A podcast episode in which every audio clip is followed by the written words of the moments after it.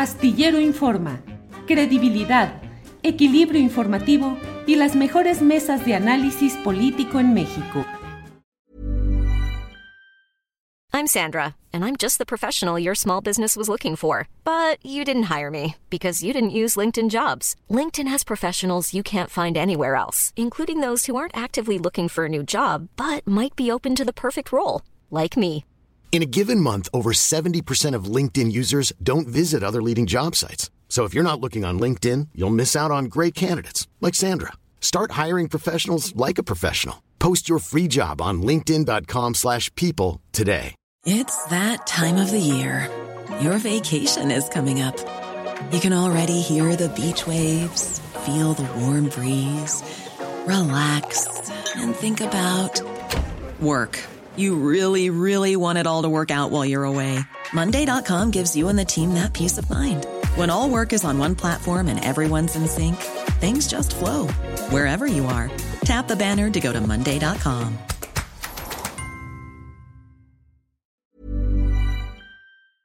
Ya estamos aquí, Arturo Cano, buenas tardes. Muy buenas tardes, Julio, Daniela, Juan, un gusto verlos. Gracias a todas las personas que nos acompañan.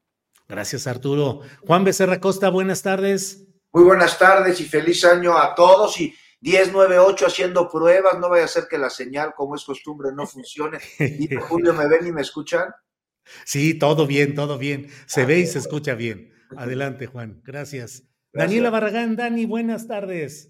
Hola Julio, buenas tardes. Saludos a Arturo, Juan. Y todavía se vale decir feliz año, que, que tengan un gran año todos. Todavía se vale, cómo no. Gracias. Arturo Cano, gracias por la cobertura de parte de la ausencia que tuve en este programa. Eh, gracias por estar ahí. Eh, lo he agradecido Pues, también. pues gracias por pasarme la estafeta, pelado. Ande, ya estás hablando tú de las de acá, ya te caché. ¿no? Órale, gracias, Arturo. Eh, Lo que falta, lo que falta en ese escenario son unas chelas y unas botanas, digo, Sí, porque sí, sí. Para darle la seriedad de un destape presidencial necesitamos algo así, pero eh, Astillero Informa no se pone con eso. Unas cartas blancas. Oye, Daniela Barragán, ¿cómo viste tú el destape de este vato con la esposa ahí a un lado y brindando? Y te paso la estafeta porque fuiste mi coordinador de campaña. ¿Cómo, cómo ves todo eso, Daniela? Híjole, pues a mí no me va a salir lo, lo norteño porque soy muy mexiquense. Entonces, este, pues lo único que les puedo decir de entrada, pues bueno, allá se la pasan tomando carta blanca, no es de mi gusto, pero empezando de ahí, todo mal. No sé si les pasó a ustedes, pero yo incluso sentí como hasta bochorno por Álvarez Maínez, o sea, Sí. porque de entrada, él ni siquiera estaba en el centro cuando él va a ser el candidato presidencial de un partido político nacional. Él no estaba en medio, todavía incluso hasta Mariana Rodríguez, la eh, esposa de Samuel, que ahorita es candidata por una eh, presidencia municipal, incluso tiene como un papel hasta más protagónico en el video que Álvarez Maínez, que pues nomás está escuchando cómo Samuel dice, como a mí no me dejaron, como yo iba, como a mí me tuvieron miedo, pues va, va este chavo, ¿no? O sea, pero sentí como mucho, mucho bochorno eh, de, de, la posición, incluso a él lo siento hasta, hasta un tanto incómodo, y pues vaya que, eh, que no le salió muy bien este video en el que planteaban pues ponerse como pues muy buena onda, eh, muy alivianados, porque pues incluso le ceban toda esa campaña publicitaria que tenía Dante Delgado con el próximamente y ya vendrá este, eh, el movimiento naranja, pues nomás eh, Dante termina publicando una imagen con información muy puntual de que sería Álvarez Maínez y tomaría prote y se iba a registrar en tal lugar y San se acabó. Entonces, eh, pues sale así, creo que inicia mal, están también pues los reclamos, por ejemplo, los de Indira Kempis, que vaya que está muy molesta con MC, eh, pues no baja de, hombres blancos privilegiados a Dante Delgado, al propio Maines, a quien incluso anda, este, anda diciendo que tiene algunas agresiones que tarde o temprano van a salir. Y en ese trío también pues entra eh, Samuel García, eh, a quien Indira Kempis dice que son los hombres blancos privilegiados que están tomando las decisiones en MC. Eso por un lado y por el otro creo que no había sorpresa, ya sabíamos que iba a ser o Dante o Maines, que pues va a aprovechar este discurso de pues de ser un hombre de 38 años, de que ha sido un hombre que le ha tocado eh, jugar en MC, de ir a poner las denuncias ante el INE, ante la PGR, denuncias que pues no sabemos eh, si han avanzado, si se le han dado seguimiento, pero pues eh, digamos, como la marca que ha sido MC, pues van a, a seguir moviéndose. Y tan mal está la Alianza Va por México eh, hablando de PRIPAN, de un tema que supongo vamos a hablar más adelante, que es lo que da a conocer Marco Cortés, y tan mal está su candidata, que es eh, Xochil Gálvez. Supongo que a pesar de todos los problemas, yo apuesto a que le va a alcanzar a MC para mandar a PRIPAN a un tercer lugar. Es, creo, una apuesta muy arriesgada, pero así como veo al equipo Xochitl, pues creo que a pesar de los errores, a pesar de las improvisaciones, a pesar del discurso muy hueco de Samuel García, que va, supongo va a ser una especie de coordinador de campaña, pues yo creo que le va a alcanzar a, MC para llegar a un segundo lugar con Maines. Vale, Daniela, gracias. Juan Becerra Costa, ¿cómo viste el destape fosfo-fosfo? ¿Qué opinas de la figura política en sí de Álvarez Maínez? Y no sé qué opinas de lo que arriesga como pronóstico Daniela Barragán de un eventual crecimiento de ese tamaño de MC ante una Xochil Gálvez y compañía que traen muchos pleitos y mucha desgaste e insuficiencia. Juan, ¿qué opinas? No, pues sí, trae mucho desgaste, está totalmente desinflada, la gelatina no cuajó en esa campaña, pero aún así Daniel, te apuesto, te apuesto, vamos a apostar unas cartas blancas, no porque ni a ti ni a mí nos ni a mí. Victorias, no de, ninguna manera, y creo que le alcance al Movimiento Ciudadano con Álvarez Maínez para eh, quedar en segundo lugar en, el proceso electoral. Y ahorita te voy a decir por qué, y, ya me dices si le a la apuesta o no, porque, mira, sí fue sorpresivo lo de ayer, este, ver esta escena de, de destapes, pero no fue, porque fueron más de un, destape, fueron varios, ¿eh? pero no fue sorpresivo por lo que se dijo, por lo que se anunció, ya lo sabíamos, ya lo esperábamos. Eh, fue sorpresivo por la manera en la que se trató el tema. No fue el que cómo. En una mesa esta como de tío Fifi con botana, pues destapan una chela, si ya entrados Samuel y Mariana, no sabemos si por haber destapado chelas, pues también destapan a Álvarez Maínez, por eso digo que fue de varios destapes, las cartablancas y el precandidato. Y pues no sé, en una escena así como se avisa quién va a ser el padrino del bautismo, ¿no? El compadre ahí, mi compadre, y se dio a conocer, pues ahí de esta manera que es el precandidato a la presidencia por Movimiento Ciudadano, incluso Mariana Rodríguez fue muy clara en corregir a Samuel ahí, se nota cuando, cuando le dice pre, pre, antes de que, después de que Samuel le había dicho que era el, candidato, ¿no? Y mientras Álvarez Maínez está dándole un trago a su caguama, bueno, no es caguama, es carta blanca, pero bueno, se sabe que igual. Y el cómo es lo que llama la atención y también lo que causó enojos al interior del partido, entre ellos el Enrique Alfaro, que ya lo vimos hecho una furia triste. Yo ya más que enojado lo vi ya hasta el gorro, ¿no? Ya está hasta la progenitora de Movimiento Ciudadano, de Samuel, de todo lo que está pasando ahí y desde hace rato. Lo veo harto y hoy en su, escrito en redes sociales lo deja bien claro. Y, muy mal momento porque en Jalisco la cosa no la tienen tan sencilla. Ahí el Movimiento Ciudadano, Claudia Delgadillo, pues tiene fuerza y esto que acaba de suceder y Enrique Alfaro ya está el gorro de Movimiento Ciudadano, debilita al Partido Naranja en uno de sus dos bastiones. Y allá en Nuevo León, pues vaya que se están divirtiendo, no sé más que campaña, parece una fe. Este, pero en fin, ¿qué va a suceder ahora? Y voy a lo de la apuesta, Dani. No creo que Álvarez Maínez tenga la fuerza que Samuel sí tiene. O sea, está claro, ¿no? ¿Quién da el mensaje? Lo da Samuel. ¿Por qué? Porque si lo hubiera dado Dante no habría tenido ni de chiste el mismo impacto que, el que tiene al habérselo dado Samuel con su bromita y hasta se dejó la barbita y le manda el mensaje a quienes les vale gorro la política de que él no va a ser, pero entonces está avalando Álvarez Maínez para que sea ahora sí que como su representante en esta mesa de chelas. Entonces, no creo que Álvarez Maínez tenga la fuerza que Samuel sí. Lo hablamos antes, ¿se acuerdan de la fugaz precandidatura, Daniela? Que no había que menospreciar a Samuel antes de que eh, decidiera ser precandidato, que en aquellos a los que la política les vale gorro, los jóvenes principalmente que están alejados del acontecer gubernamental y de la política, que son muchos, no todos, pero sí son muchos, simpatizan con Samuel como personaje más allá de cualquier asunto de sentido común. Son fans y confunden los likes con los votos y los van a poner a las urnas.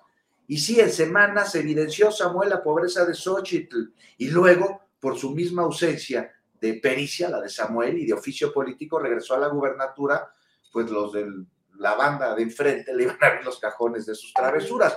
Pero bueno, Álvarez Maínez ni está casado con Mariana, que es parte de la Fuerza Real de Samuel, ni tiene su popularidad, y entonces MC va a participar en el proceso porque lo que obtenga será ganancia, lo que sea. Ellos van por las prerrogativas. Las aspiraciones electorales las tienen, sí, pero puestas en el 2030.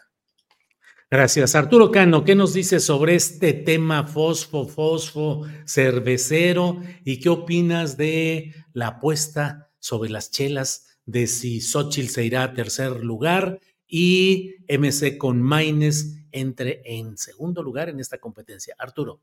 Pues son muy, son muy curiosos nuestras, nuestras formas mexicanas de, eh, de relevo generacional y de nueva política porque la oferta de estos jóvenes, algunos ya con responsabilidades legislativas o de, o de gobierno, es que son el relevo generacional, que van contra la vieja clase política, pero tendríamos que comenzar preguntándonos si hay algo más eh, anacrónico que un destape, así como lo, como lo hicieron. hay algo más viejo que huela a política y y, podemos ir a, ver la personalidad del, candidato. Es un, joven que, ha, eh, que logró colocarse eh, eh, a lo largo de 10 años como la figura de mayor confianza de Dante Delgado, el, dueño de esa franquicia llamada Movimiento Ciudadano. tiene 38 años. Eso quiere decir que a los 28 años Álvarez Maínez ya había sido militante de tres partidos. Eh, hay algo más de vieja clase política que ese brincoteo, es más bien eh, Maínez pertenece a una, a una generación que creció con la partidocracia, con el, afianzamiento de un sistema político que se rompió en 2018, todavía no tenemos eh, un reemplazo con contornos muy definidos, pero esa partidocracia que eh, eh, dominó el escenario político durante algunas décadas, durante las décadas recientes, dio lugar a personajes políticos o perfiles políticos como el de Álvarez Maínez. ¿Qué quiero decir con esto? Se trata de, de personas que comenzaron muy jóvenes en la política y que según el lugar donde estaban, las relaciones que tenían, eh, el Estado por el que querían competir, eh, asumieron una u otra militancia.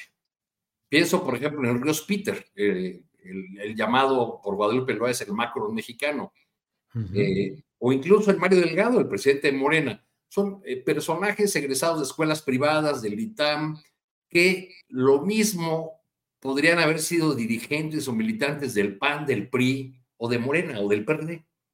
Y en algunos casos lo fueron porque lo que buscaban era acomodarse a la política en un escenario cada vez más ayuno, cada vez más eh, eh, desprovisto de, ideología, de programa, de ideas, de proyectos, eh, y, cada vez más enfocado a ganar posiciones políticas, cargos.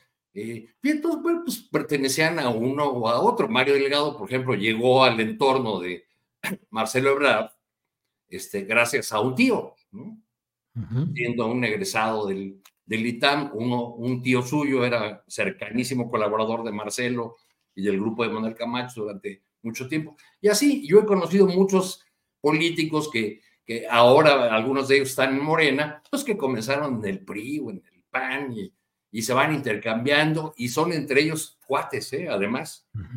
son, son amigos entre ellos, se, reconocen como generación. Entonces, lo que tenemos que preguntarnos con esta candidatura, pues es si realmente hay un relevo generacional y hay un eh, oxígeno en la, claro. En, la política mexicana, y pues parece ser que no. Hay por ahí algún fichaje de, de movimiento ciudadano, de de gente que fue prácticamente echada de Morena. Pienso en, Gibran Ramírez, que apareció hoy en este evento de, de Movimiento Ciudadano. Ya unas semanas atrás, su, su pareja, eh, Valeria López Luébanos, que es regidora en un municipio conurbado de Torreón, había anunciado que va a ser candidata por Movimiento Ciudadano allá en Coahuila. Pues así, las cosas con la nueva política fosfo-fosfo. Eso.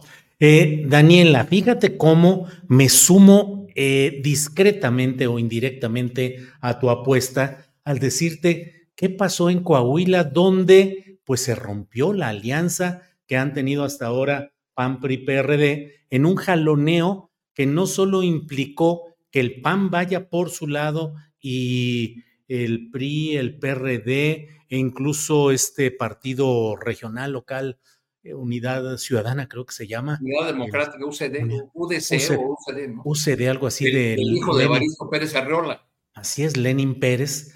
Eh, pues ruptura y luego Marco Cortés que pone en evidencia toda la bola de arreglos, peticiones, enjuagues, hasta notarías públicas, 20% de cargos en quién sabe cuántas cosas. O sea, eso como que no le va a ayudar a la propuesta ni de Xochitl ni de este equipo. Así es que, ¿qué opinas de todo ello, Daniela? Sí, esto me va a servir para reforzar mi punto de, de, la apuesta. A él entramos solo que no sean cartas blancas, pero, pero este... Victorias, victorias. Unas victorias. Cervecita artesanal, vayamos a una cervecita artesanal que también están muy, muy chidas, pero bueno. Ah, bueno, ok. El, ganador, el ganador que defina qué, sale. me parece perfecto, ya lo veremos eh, a mitad de año. Entonces, bueno, siguiendo con esto, yo todavía hoy temprano estaba pensando en si Marco Cortés sabrá de la magnitud que tuvo el, documento que publicó, que por otro lado también me sorprendí porque, o sea, ¿cómo le crees a Alejandro Moreno, a Moreira, un papel hasta con faltas de ortografía, arrugado, que te firman? O sea, prácticamente le daban casi la servilleta del restaurante, eh, prometiéndole toda esta lista de, de puestos y el, y el pobre Marco Cortés, que resultó ser el más priista de los priistas, se lo creyó todo. O sea, creo que después de este documento en el que eh, de algún modo tiran muchas de las campañas que tiene, que tiene este Va por México, Fuerza por México, Unidos por México, lo que sea esa, esa alianza, como se llame actualmente, porque eh, pues que, lo de las universidades y la defensa de la educación, bueno, ahí hay un punto en el que también el PAN solicita puestos en universidades. Está este, lo de las secretarías de infraestructura que solicita, pues bueno, ya sabemos para qué, eh, a quién los, los, gobiernos ponen en esas eh, dependencias que son pues clave para el, manejo del recurso público. Eh, lo de la renovación, eh, la ratificación, perdón, de un magistrado. O sea, muy preocupados por, eh, por la llegada de Lenia Batres, porque es de un partido político. Bueno, pues también este magistrado que pusieron en esta lista también es un activo del PAN desde hace muchísimo tiempo, hasta estuvo organizando marchas.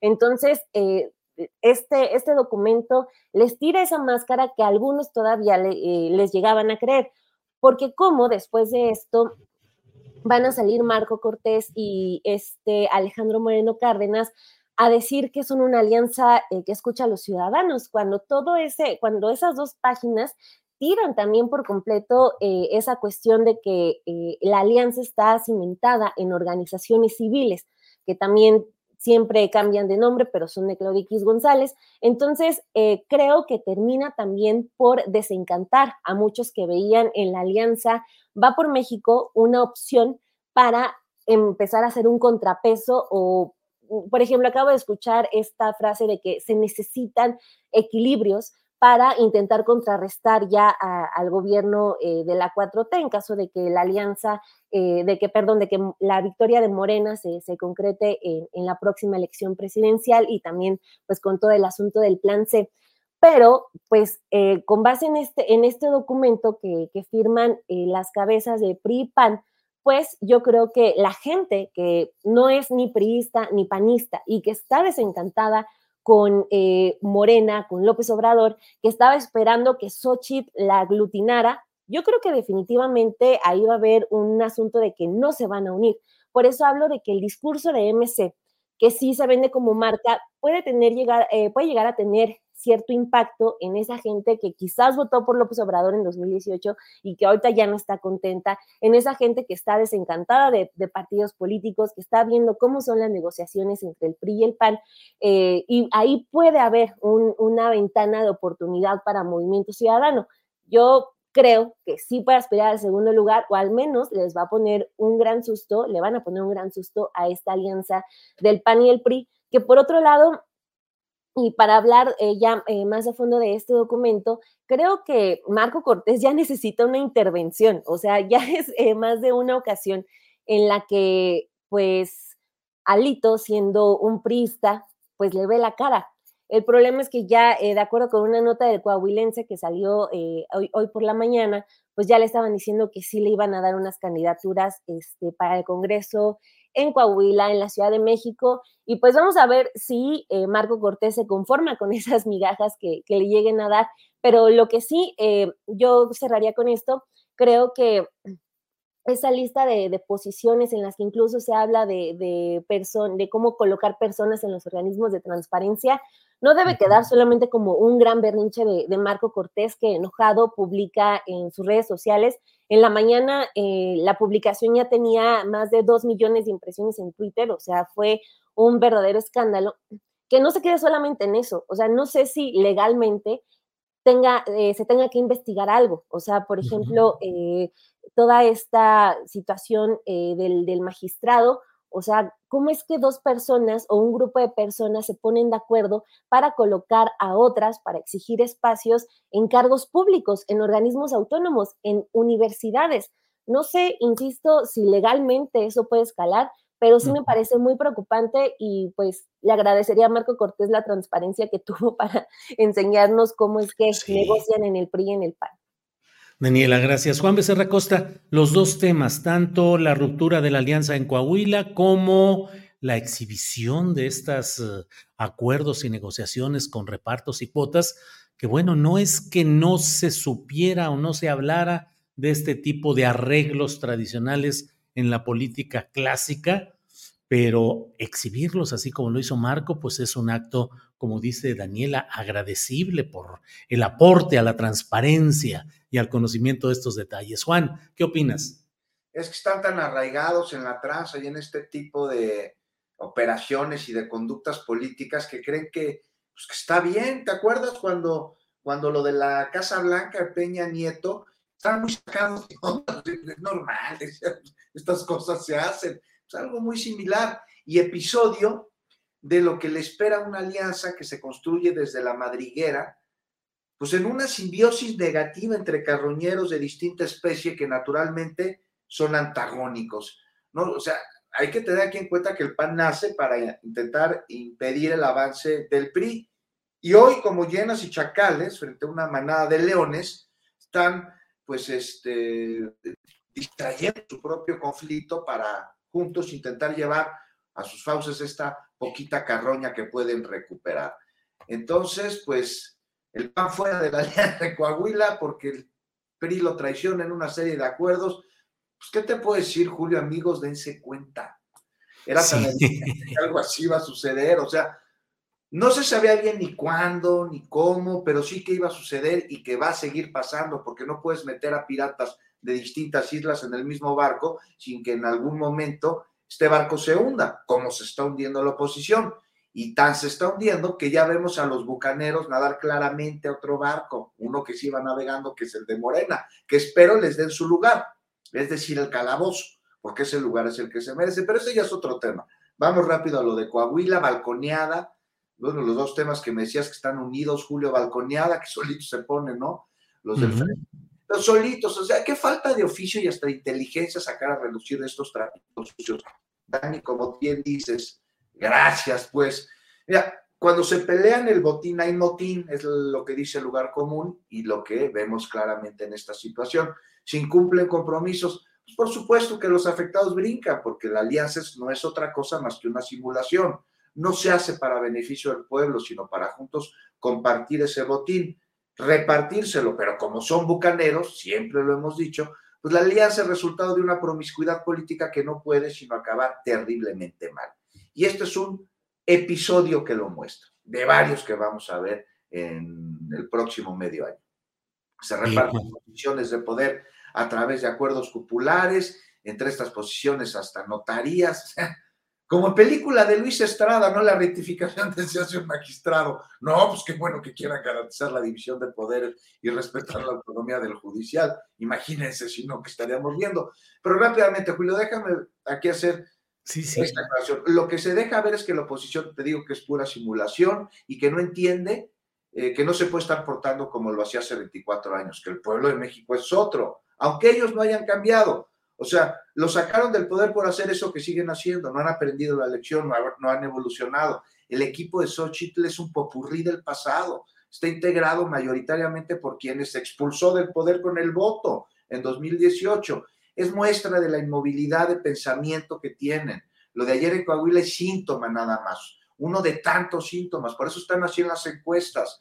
O sea, no, no, no, no reconocen un pleito que tienen con la realidad al no reconocer las encuestas. Están peleando con la verdad porque están sumidos en una burbuja. No hacen las cosas bien, no porque eh, no quieran, sino porque no saben. Ellos saben hacer las cosas mal. Ni siquiera pasa por su cabeza el análisis, la disertación entre lo correcto y lo incorrecto. Nada más se saben mover en la tranza y en el abuso. Ya lo ven, te digo normal. Creen que sigue siendo así y que el único cambio que haya tenido la oposición en este lapso de 20 años sea la pérdida del poder y que a pesar de ello no reconozca la realidad para seguir peleando con ella al no cambiar de discurso, de método, de cuadros. Y sé que su proyecto en 2024 sea el mismo que los llevó al poder en 2020, pero más chafa, no es en sí la enfermedad, Julio. No es la enfermedad que aqueja una clase política que sigue inmersa en un delirio de fantasías. Es otro síntoma de una decadencia que después de siglos finalmente alcanza a quien ha visto este territorio como un cuerno de abundancia para enriquecerse a costa de los demás. O sea, no importa si es con intenciones conquistadoras o derivado de ellas de sobrevivencia parásita y oportunista. En fin, Julio, pues ahí está, síntoma, síntoma eh, eh, de una terrible enfermedad y pues parte de lo que vamos a estar viendo este año.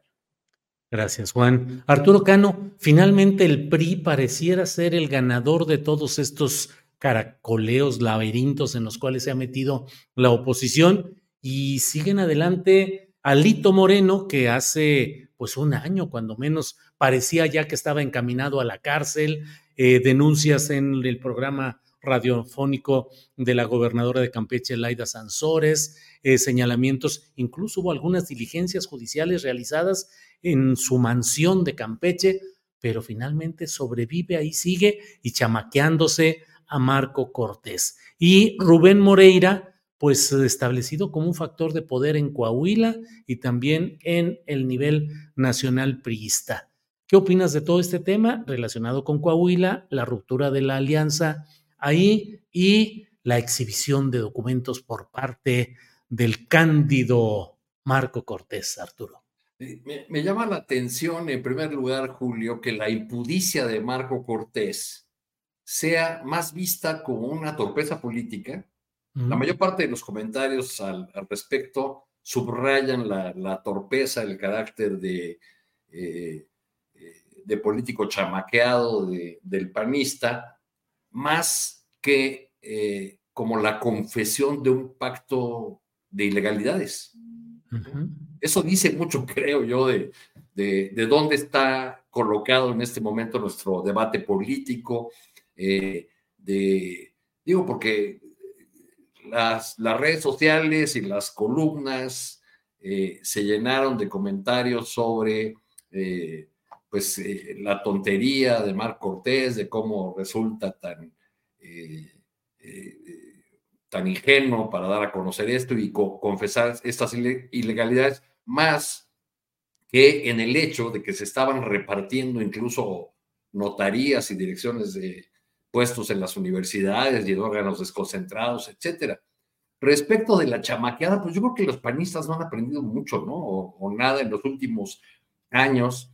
Eh, hace, hace una década, eh, estas alianzas que, que, se comenzaron a dar eh, contra contra el, contra el PRI, este, se empezaron a jalar a, priistas notables. Recuerdo, por ejemplo, el caso de Sinaloa, donde hicieron eh, candidato a Mario López Valdés, de la alianza PAN-PRD.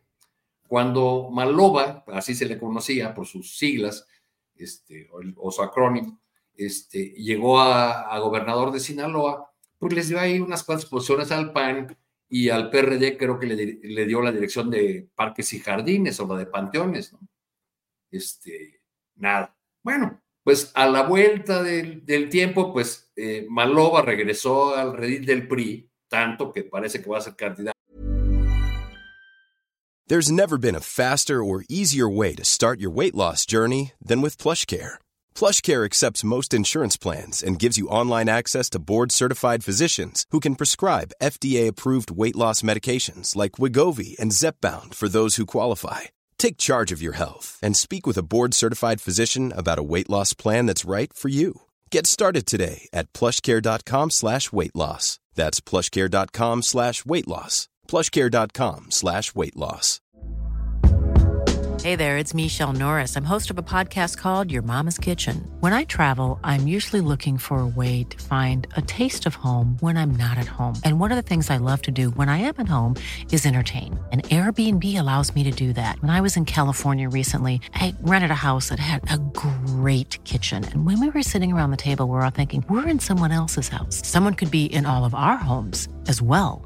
If you have a home, but you're not always at home, you have an Airbnb. Your home might be worth more than you think. Find out how much at airbnb.com/slash host. A senadora ahora o lo anda, lo anda buscando. ¿no? Y los panistas y los periodistas pues, se quedaron ahí eh, chiflando en la, en la loma y sin los cargos que les habían prometido que les habían ofrecido.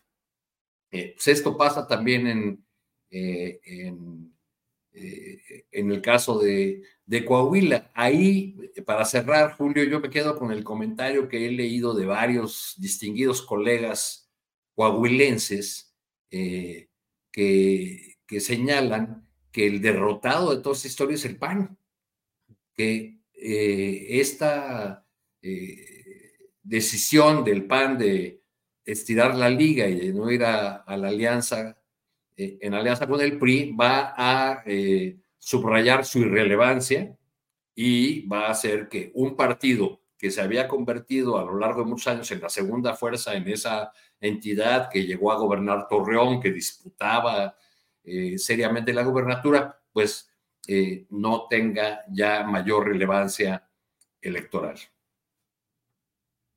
Bien, gracias. Gracias, Arturo. Daniela Barragán, vamos, uh, déjame compartir este eh, tweet que ha puesto eh, San Juana Martínez. Ya ves que está, eh, pues ha sido muy comentado todo lo relacionado con los textos que ha publicado San Juana Martínez y particularmente el señalamiento de que en la Secretaría del Trabajo le habrían pedido un 20% de moche para la campaña de Claudia Sheinbaum. Eh, dice San Juana Martínez Montemayor, me pide el presidente López Obrador que muestre pruebas de las liquidaciones ilegales al extinto Sud Notimex, asesorado por Arturo Alcalde, padre de la secretaria Luisa Alcalde, y sobre las demás irregularidades. Con mucho gusto las tienen mis abogados que preparan las denuncias.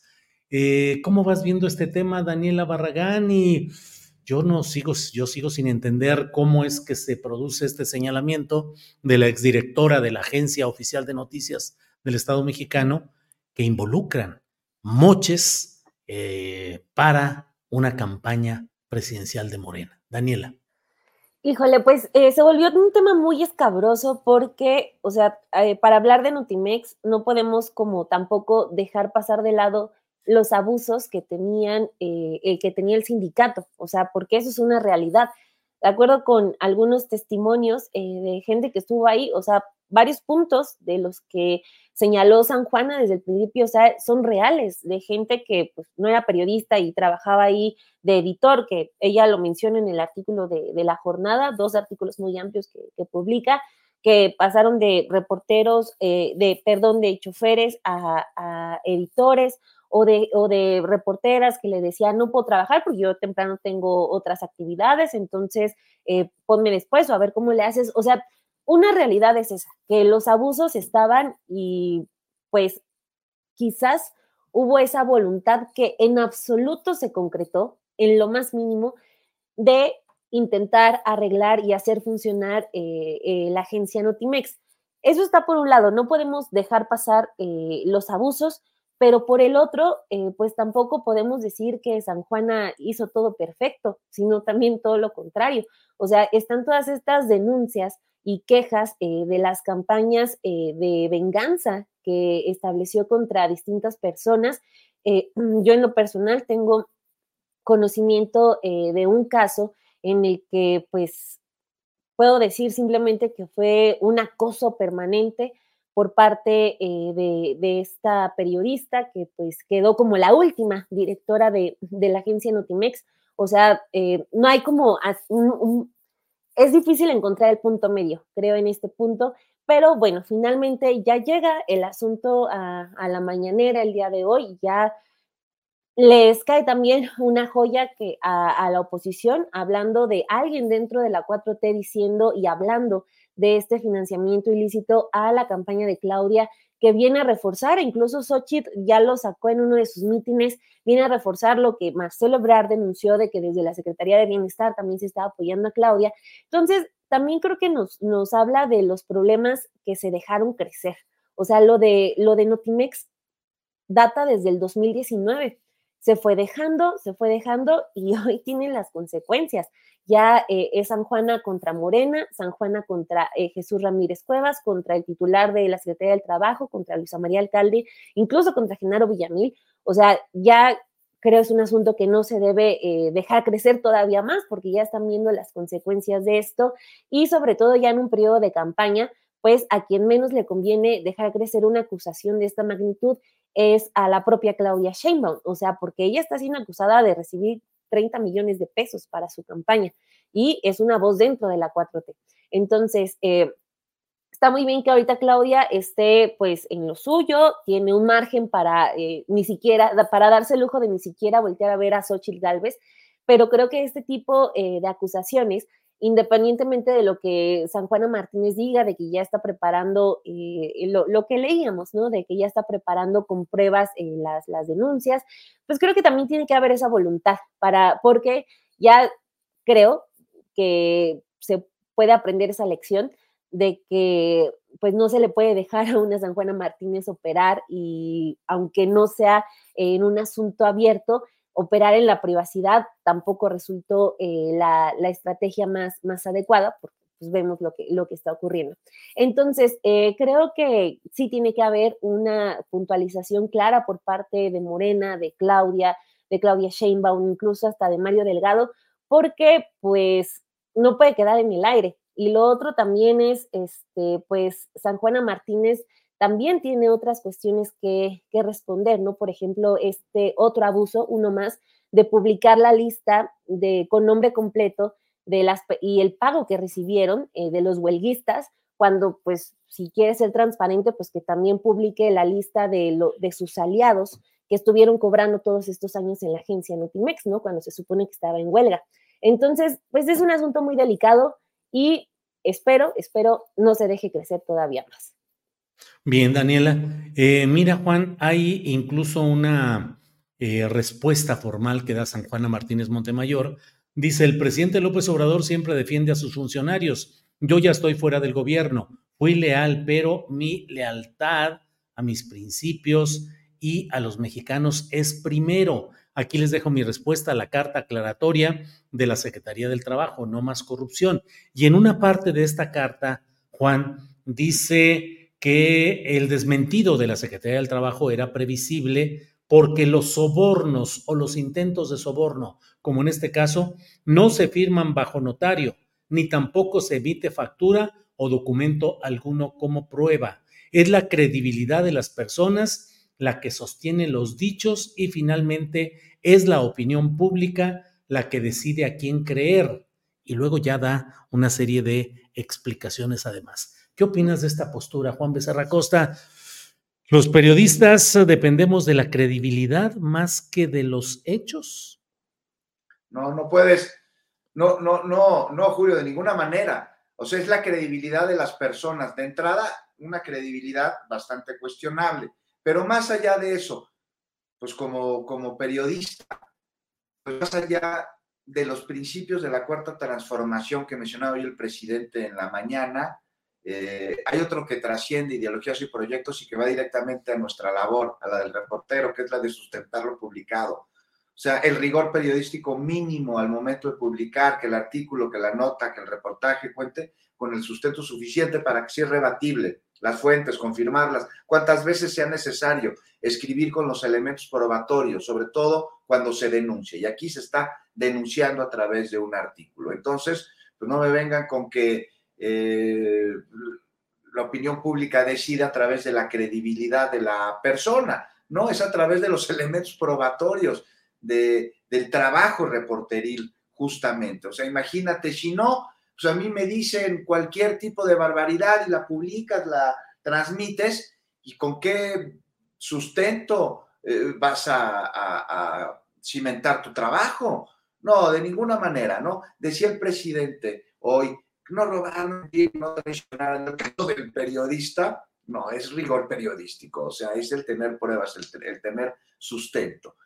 Ya sobre la lealtad que el presidente pide, bueno, pues San Juana fue muy claro señalar que ella no está en el gobierno, pero bueno, la lealtad me parece que no tendría que ser en este caso con el gobierno, sino con el proyecto de la cuarta transformación, donde creemos que San Juana pues estaría, ¿no? Haber denunciado con pruebas, por supuesto que no sería traición ni a la cuarta transformación, ni al presidente, ni a Claudia, quien en caso de haber sido cierto lo que dice este artículo, me parece que ella habría sido la primera interesada en saber de dónde se habría generado, de cómo habría venido esta conducta ajena a los principios de la 4T, pero no hay sustento, insisto, no hay pruebas. En fin, aquí lo que vemos es un intento incendiario que la verdad no sé a qué responde, que qué se está exigiendo con él, qué se está intentando ajustar, pero sin pruebas, además de ser un ejercicio periodístico muy pobre, se suma a una serie de bulos estilo latino, de esos que la oposición intenta explotar con el único elemento que tiene para hacer política. Pues al no haber proyecto,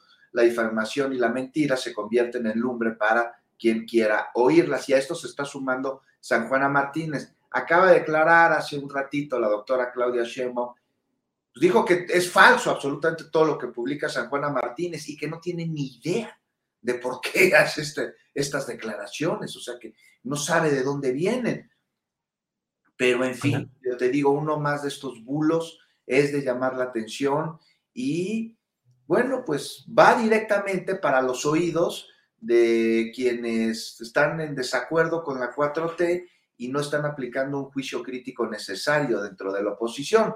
Son los, los que la oposición ya tiene como votantes, los que pocos registran en las encuestas. Ellos no van a votar a favor de Xochitl, sino en contra de la 4T, de AMLO, de Claudia. A eso está dirigido el trabajo de San Juana Martínez. Aquí lo que me extraña, Arturo, tú no sé qué sepas, de dónde viene este artículo, cuál será la intención de su autora, este, porque pues, las habría presentado, me parece que dentro de la publicación ya dijo que pues con este tipo de, de asuntos, no se generan facturas ni, se emite documento alguno como prueba. No acabo de entender, no sé ustedes.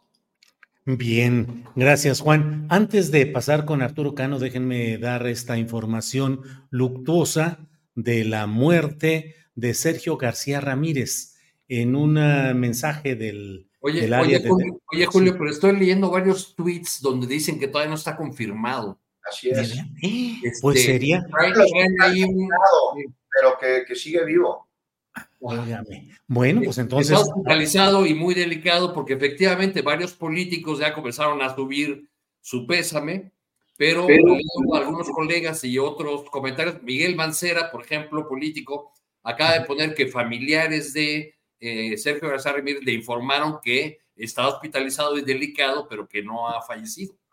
Híjole, fíjate lo que son las. Sí. lo acaba de desmentir también, él es amigo de la familia, eh, que acaba de hablar a casa del doctor de García Ramírez y le confirman que está delicado en el hospital, pero que está vivo.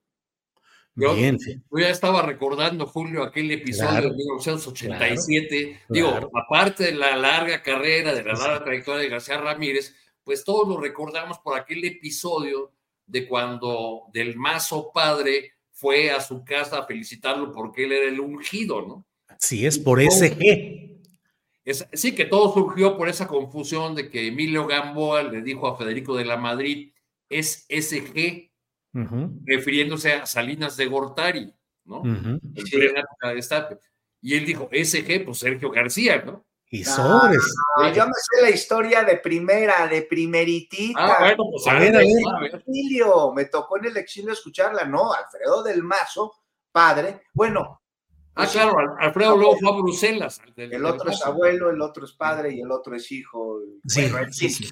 este, no, no, no, destapó a Sergio García Ramírez totalmente en contra de que el candidato fuera Salinas de Gortari. Incluso Sergio García Ramírez le habló en su momento al presidente de la Madrid para preguntarle, ¿qué hago? Porque ya están llegando a mi casa. No les abras, le dijeron, no les abras la puerta. Y no, no le abrieron la puerta a ninguno. Alfredo del Mazo se fue eh, a, a Bruselas después de haber hecho este madruguete en contra de Carlos Salinas de Gortari. Y pues, ya ven que en el exilio se junta la gente y yo andaba también por ahí. Y este, sí, pero nada de que una confusión con una tarjeta y que el periodista, no, no, no, no, no. Sí fue un intento de madruguete clarísimo que se filtró a la jornada, precisamente en el cual se destapaba a Sergio García Ramírez para impedir que Carlos Salinas de Gortari fuera el candidato y con ello para impedir más que al personaje, a lo que traía el personaje que era eh, primero una traición a el reloj biológico del PRI en cuanto a la sucesión y otra adoptar un modelo que ya de la Madrid venía impulsando, que era el modelo neoliberal y que también impulsando que deja como candidato saltándose todas estas normas y la disciplina política a Carlos Salinas de Gortari cuando le tocaba a otro grupo. Alfredo del Mazo estaba seguro que él iba a ser el, el candidato, estaba totalmente confiado en ello. Y pues viene este madruguete, este, y bueno, pues hubo varios que tuvieron que salir del país, no solo Alfredo del Mazo, hubo varios operadores ahí, pero en fin, eso, eso es lo que yo oí de primerísima mano por parte de los protagonistas de este asunto que sigue recordándonos, eh, pues cómo se maneja la Sí, sí, política. na- nada más para, para otras generaciones, porque no todos están obligados a conocer esa historia que nosotros conocimos, pues García Ramírez fue un importante abogado, autor de muchas obras, procurador general de la República, y luego creo que encabezó la Comisión Interamericana de Derechos Sí. Humanos, ¿no? En alguna, Sí. en alguna etapa. La Así es. corte, la La corte. Corte Interamericana. Sí. La corte, yo creo que le hubieran dado un premio todavía más jugoso, porque la neta, si imagínense rápidamente, si Sergio García Ramírez hubiera aprovechado el momento, si se Sí. hubiera generado Sí. un desmadre, Julio. Sí, en, un una de esas- desmadre, sí. en una de esas que fue muy disciplinado. Sí, sí, sí, así es. a dar un discurso de aceptación. Sí, sí, gracias, pueblo. Los tres sectores del PRI ahí reunidos y todo. Vente. Fidel, vente, juntos lo damos. Claro. Puta. Arturo, antes de que nos, se nos acabe el tiempo, son las 2 de la tarde con 47 minutos, y para ir cerrando el tema que estábamos anteriormente, ¿cómo ves los pendientes de los medios públicos?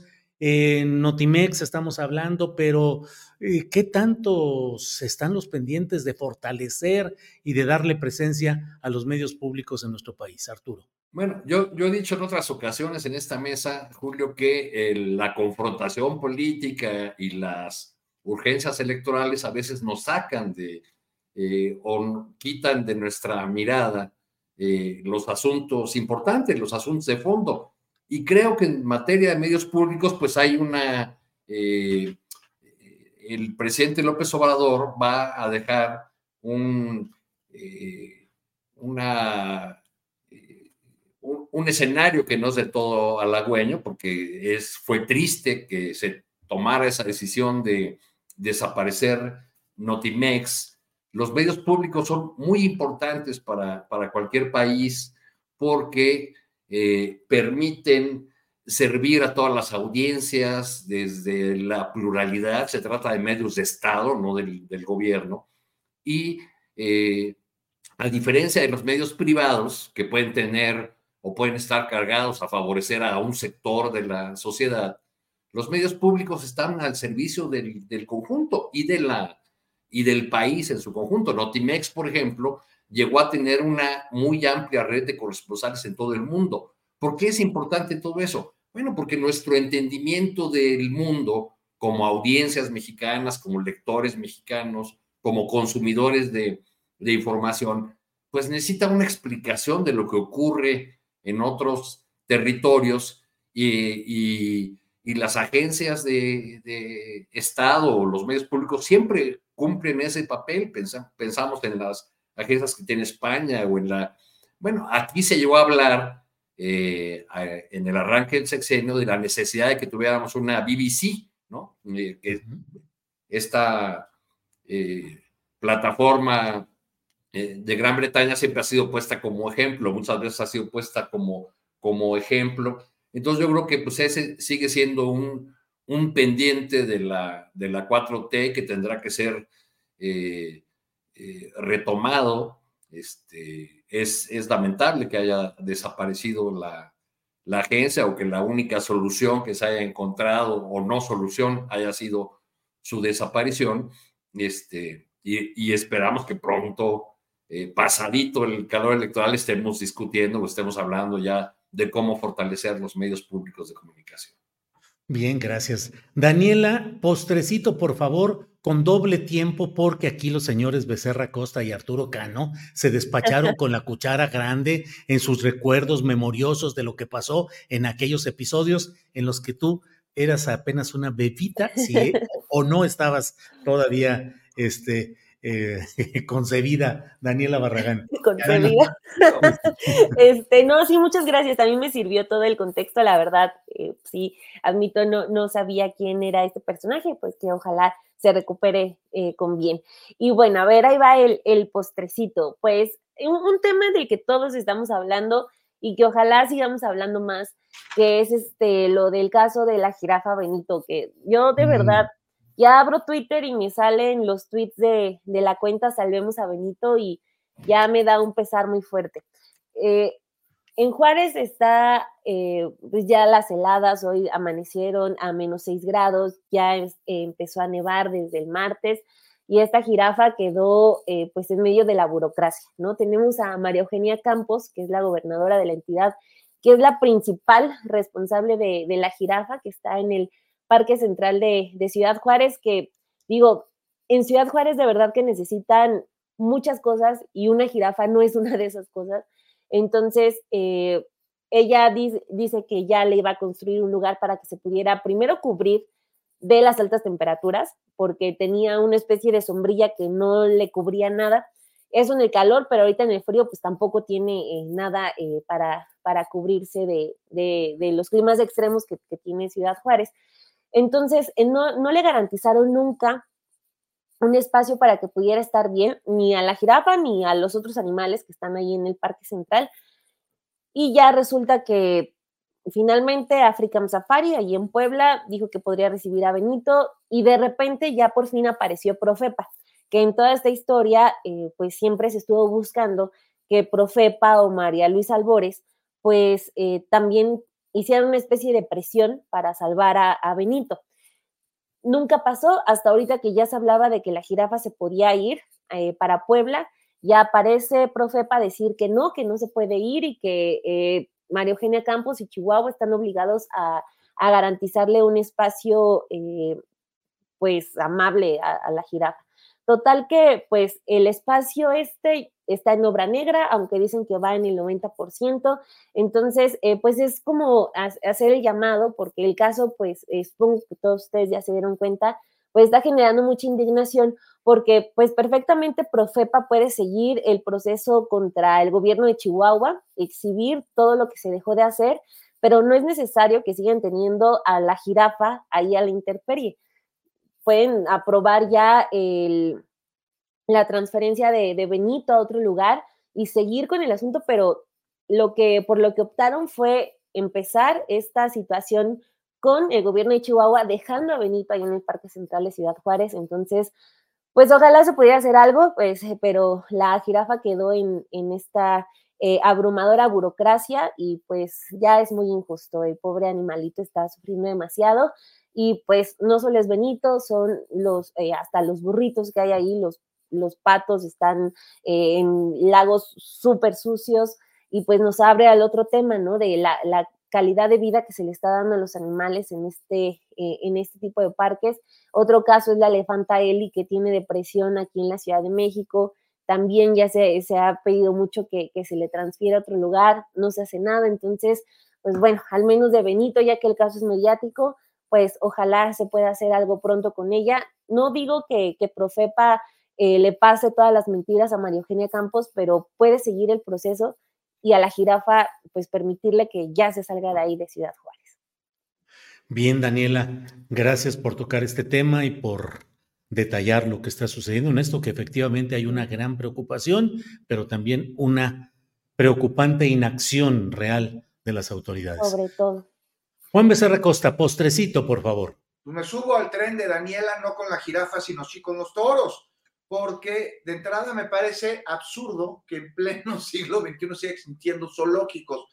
Estamos viendo animales presos, detenidos que entran incluso en demencia. Tú cuando vas a un zoológico y ves, digamos, a león, al felino, dando vueltas adentro de su jaula, es porque ya entró en un proceso de demencia y está totalmente afectado de, los procesos cognitivos que le, que le rodean.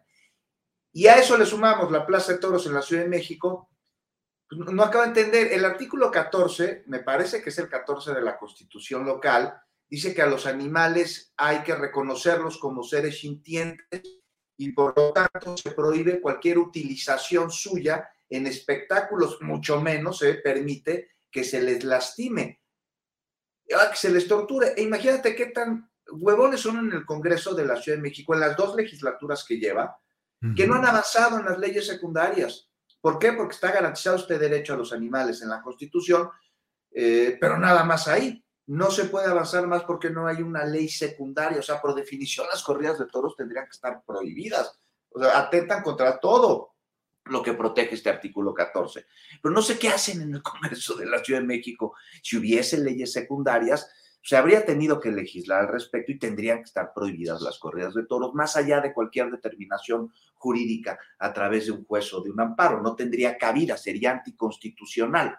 Y no, se va a celebrar ya en unos días la inauguración de la temporada del año, el regreso de las corridas de toros, y más allá de que sí son cultura, pues son una cultura deplorable, porque sí es una representación de significados, no todas las culturas son necesariamente positivas y es un espectáculo. Fíjate cómo puedes disfrutar tú a través del sufrimiento que se le ejerce a un ser viviente, a un ser sintiente.